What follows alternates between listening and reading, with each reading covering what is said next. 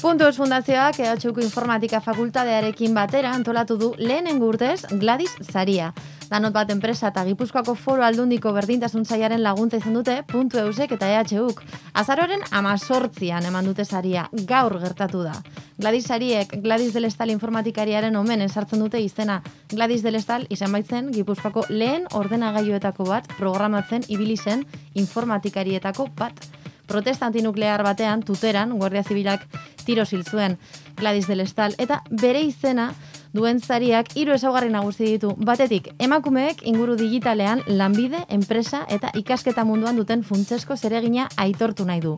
Bi, etorkizunean, STEM disiplinetara bideratu ala ez, zalantza egiten duten neskatan erabei erreferenteak eskaini nahi dizkie, eta hiru, emakumeek garatutako ibilbidea zaritu eta emakumezko referenten proiektzioa bultzatu nahi du.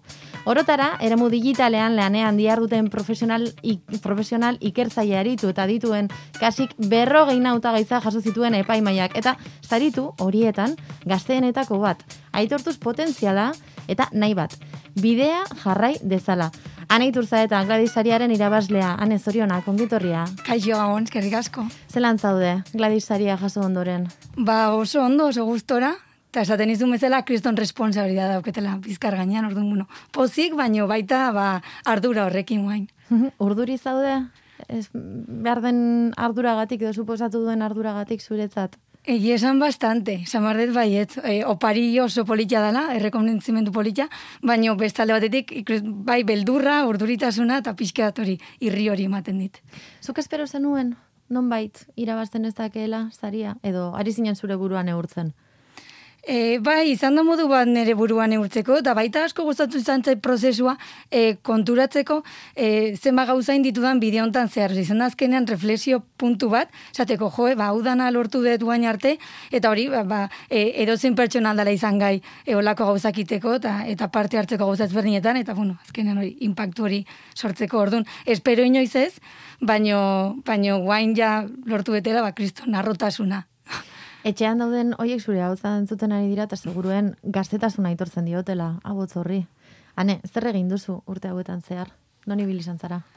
Ba, batez ere asko divertitu naiz. Osa, hola oso simple ematen, no? Baina, eta oskez, ogeita zei urte, eta, bueno, e, ikasketetatik hasita, e, ba, hori, ez dute uki denbora aspertzeko. Orduan, ba, asko bidaiatu, e, mundu asko ezagutu, e, enpresa ezberdinetatik ibili, jende asko ezagutu, e, kultura berriak e, ikusi, eta azkenean, ba, nere bidea pixkanak ajunirik itzen, orduan. Uztet, gogoiek e, dauzketela zainetan. Zer ikasi zenuen? E, ikasi nun ingenieritza informatikoa eta ADE, Deustoko Unibertsitatean hemen donostin. Eta zergatik aukeratu zenuen ingenieritza informatikoa? E, ingenieritza informatikoa hemen esan bardet, e, e, e, kostatu zitzai dela hori hori ikastean, ez da beti izan nere naia, eta justo horreatik ere adekin kombinatu nahi izan nun. E, bai gustatu izan zen beti teknologia eta berritasuna eta gauza berriak sortzea, e, baina ustez adek, bueno, enpresa gintzak emate zidan pixkat mundu ontara ekartzeko e, erraminta horiek. Orduan, pixkat kombinazio horrek e, gutxio beldirtzen ninduen e, informatika munduan sartzea, bala, buruz buru. Baina zergatik? Zergatik ematen zizun nola baiteko bertigoa informatikaren munduak? A ber, nik uste da estereotipoak hor daudela. Ordu, mm nintzen lehenengoa, ba, danok aldeu pentsatu informatikari bat nola dan, zer da nahi dan, ze itxura dauken, orduan, e, hori guain dikeren ikuste hor da, hola, orduan, pentsatzea fakultate bat dana e, mutillak eta inguratzea igual, e, hori, mundu bat igual nik enuna ikusten nere, e, usta, neretik oso oso gertu, ba, beldur pixka demate zian. Baina hain zuzen ere hori ikasi zenuelako, eta sari hau irabazi dozulako, argi geratzen da, informatika fakultatean ikasten duten ikasleak e, ez direla bakarrik gizoneskoak, eta ez dela estereotipoa betetzen. Justu, justu. Orduan pixkat hortako ere gaude. Esateko danok daukun mundu, oza, buruan daukun e, irudi hori, ez dala gero errealitatea eta ez lukela izan behar errealitatea. Zelan pasatu zenuen zuk unibertsitatean, gara horietan? Ez dauket bat errekuerdo txarri, asko divertitu naiz, ni beti batez ere, e, unibertsitateko klaseak, or, bueno, e, or, asko da baita itzeiteko, baina e, klasetatik aparte gauza asko inditu alako. Ordu hori, ba, beti ona ematen e, umei klaseak, e, pues, esto klaseak eta gero, e, honez ikasten frantsesa, inditut baita praktikak unibertsitatetik aparte, orduan, unibertsitate esperientzia hori, ba oso ondo gogoratzen dut, bost urte oso oso polit. Unibertsitate garaian, edo, bueno, zure ibilbidea egiten ibilizaren bitartean, edo, eta zauden bitartean, em, dituzun referenteak zeintzuk dira, nolakoak dira? A ber, egi esan, e, ni oso amezlari izan naiz beti. Ordu nik beti neuzkan buruan e, Bill Gates, Steve Jobs eta olako e, ametxetako enpresa horiek beti ondian ere buruan. Orduan, e, egi esan, hoi dien ere referenteak. Gizonezkoak. E, bai, egi esan dago bat beti eta nik asko, ba, kariño asko dauketena dela, Ada Byron, o, e, bari, azkenean lehen e, programa, o, o, o lehen lenguaia informatikoa emakume batek asmatuzun, orduan, horre onda beti, baina igualetza joman nahiko bombo e, gure referentea bihurtu baina e, izateko. Orduan, egi esan, e, beti izan di hori, Steve Jobs, hori, pues, Facebookekoa, Appleekoa, beti hoiek ibili dien guruan. Aipatu duzu, ingenieritza informatikoa aderekin ustartu zenuela, eta gero hortik horrez gain beste bat gauza egin izan dituzula frantsesa ikasi, klaseak eman, eskolatik kanpo, ze gauza gehiago egin dituzu? Ze praktika gehiago egin duzu? E, aipatu diguzu baita ere nazioartean egon zarela. Zer egiten egon zara nazioartean? Bai, ba, nik uste erabaki bat oso hartu nuna, eta esan, e, ozeinik gomendatuko e, estoniokena da, e, udan, bari, unibertsitatean dauden, azkenan uda, ba, biru hilabete die, junaiz kanpora, e, iru alditan, itea kanpoan. Honor daude, aukera ezberdinak, ba, juteko enpresetara, e, bari, bertan itea, e, udako tarte hortan, azkenan da ondo pasa, baina baita ikasi.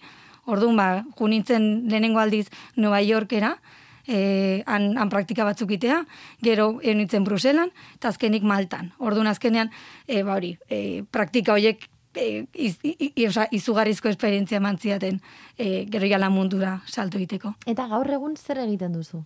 Ba, gaur egun Microsoften nago lanean, e, naiz, bueno, rola ingles ez da, baina naiz customer engineer, data eta adimen artifizialeko taldean, Horren azkenean, ba, e, kontsultoria teknikoa, gutxi gora bera, ematen diet e, enpresa handiei normalean. Eta hori zer da? Ez da erreixa esplikatzen da, esan lagunei, familiai esplikatzea guaindik asko kostatzen zait.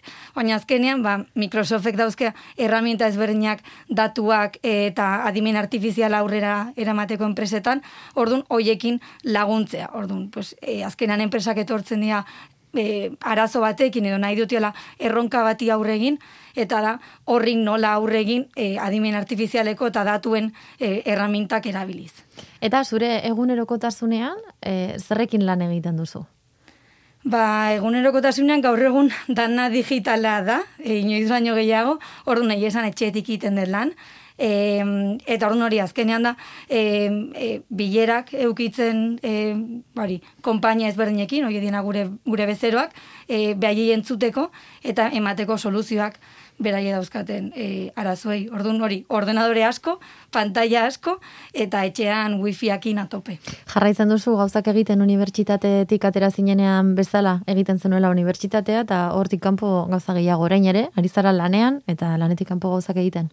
Bai, e, giesan asko gustatzen zait, e, e, ba, konferentzi edo evento ezberdinetan ibiltzea, azkenean, e, oza, jendea ezagutzea, beste esperientziatzuk entzutea hori da zerbait e, indetena Microsoften honetik, e, baita neska txikiei, e, neska txikiak mentorizatu edo e, ikus dezaten, ba, danok ez gara oso frikiak mundu hontan, eta bada hola e, neska izatea da informatikari izatea eta gustatzea teknologia. Horren egiten duzu mentorin lan hori? Ba, dau, e, e, kasu honetan Microsoften daude programa batzuk, e, Make What's Next adibidez, edo baita One Now, saria, mm Orduan, ba hori, azkenean da, uni, e, eskoletako neska horiek ekartzea gure ofizinetara edo behaiekin kontaktuan jartzea, ba hori, berriz, erakusteko teknologia oso oso politia dela. Eta hor, gauza hori ez gain, besterik ere egiten duzu, denbora daukazu? E, bueno, ba, nahi zuenka zerbait, bai. Ez, azken, ai, azkeneko alian abin, e, unibertsitateetan klaseak ematen, e, izan klasek ematea pila gustatzen zait. Hor naukera hori eukinuen, da orduan, ba, unibertsitate batzutan klaseak ematen abilta. Zerena, zer ematen duzu? Ba, e, azken aldean, adimen artifizialeko klaseak, eta baita IoT, la industria lau puntu zero. Internet of Things. Justo, oso ondo. Justo hori. Ba, izareanen gauz askotaz hitz egiten dugu. Zer da zuri zure lanaren inguruan gehien gustatzen zaizuna? E, bai, esan jendeak inotea. Osea, azkenean da jendeak ineon, e, jendeakin, osea, osea, nahiko empatika konsideratzen naiz, orduan, jendeak initzeitea, jendea entzutea, eta bueno, gero, bide batez, nire lana da hori laguntzea, eta hori, e, azkenean, e, munduan impactu hori sortzea, behai laguntzen, ba, hortaz bizi naiz. Eta uste duzu hemendik urte batzuetara bestelako referenteak izango ditugula? Ikusten ari zarenagatik eta ikusten duzunagatik, bai zure inguruan ikusi dugu, ez? Abaniko e, luzea edo, edo zabala daukazula. Ez, espero dut baietz. Egi esan, gero ez emakume gehiago ikusten dira ja munduan, orduan, e, oza, mundu hontan, e, behintzat idea izango litzake beldur hori galtzea eta ikustea hori, gero gehiago gehala. Orduan, espero dut, gerozta referente gehiago izatea, hori bai papel hori ikusi bar da zeinek daukan. Ea liburuak jungo dien ja aldatzen, e, emakume gehiago e, azaltzeko, edo jungo dien, bari, olako sari gehiago, edo olako programa gehiago jartzen, e, pixkat e, emakume horiek e, e, oza, destakatzeko edo azaltzeko. Hane, zuk etorkizunari zo egiten diozunean, eta pentsatzen dozunean, ba, non negotea gustatuko litzezuken, edo zer egitea gustatuko litzezuken, mugak non ikusten dituzu? Inunez. Olaxe, guengoz inunez. Nik uste oso gaztean naizela, onaiko bintzat. Eta, ezakit, beti auki behar da hori mundua kanbiatzeko. Orduan, e, mugak mugak inunez. Ez fizikoki eta ez, e, hola, virtualki. Orduan. Ta zer egitea gustatuko litzezuka?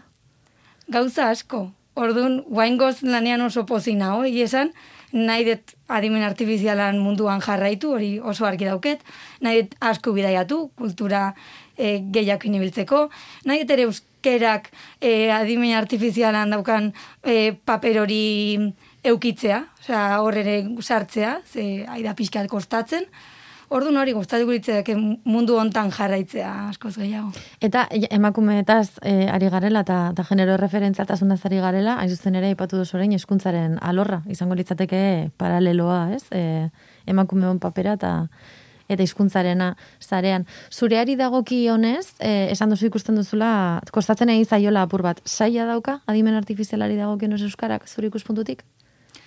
Zaila ez, baino no, ni hemen pixka kritika izaten, azkenean e, ba, kriterio ezberdina daude hizkuntza batzui e, emateko e, bultza data ez, eta bueno, ba, euskera azkenean, e, hori, bultza jo, e, mundu hortan sartzeko eta iteko gauzak e, adimen artifizialan alorrean. Orduan, uste hortan gaudela, eta ja idea ikusten gauzak, baino gehiago hon bardeu eta eman martzaio hor bultza da gehiago. Erabiltzaio ikuspuntutik zer egin dezakegu? Erabili. Hori da gure lan, azta? Erabili. Ezkerrik asko aniturza eta gladisariaren irabazlea zarean enegoteagatik. Ezkerrik asko. Bueno, tazkenengo galdera bat, zer egin bardozu garikurrarekin? E, bueno, guendi pentsatzeko dauket. E, ikusiko eta ber zein bat bonena. Baina gustatu, gustatu zaizu garikurra. Pillo bat, pillo bat, pillo bat. Ezkerrik asko. Ezkerrik asko aniturza eta.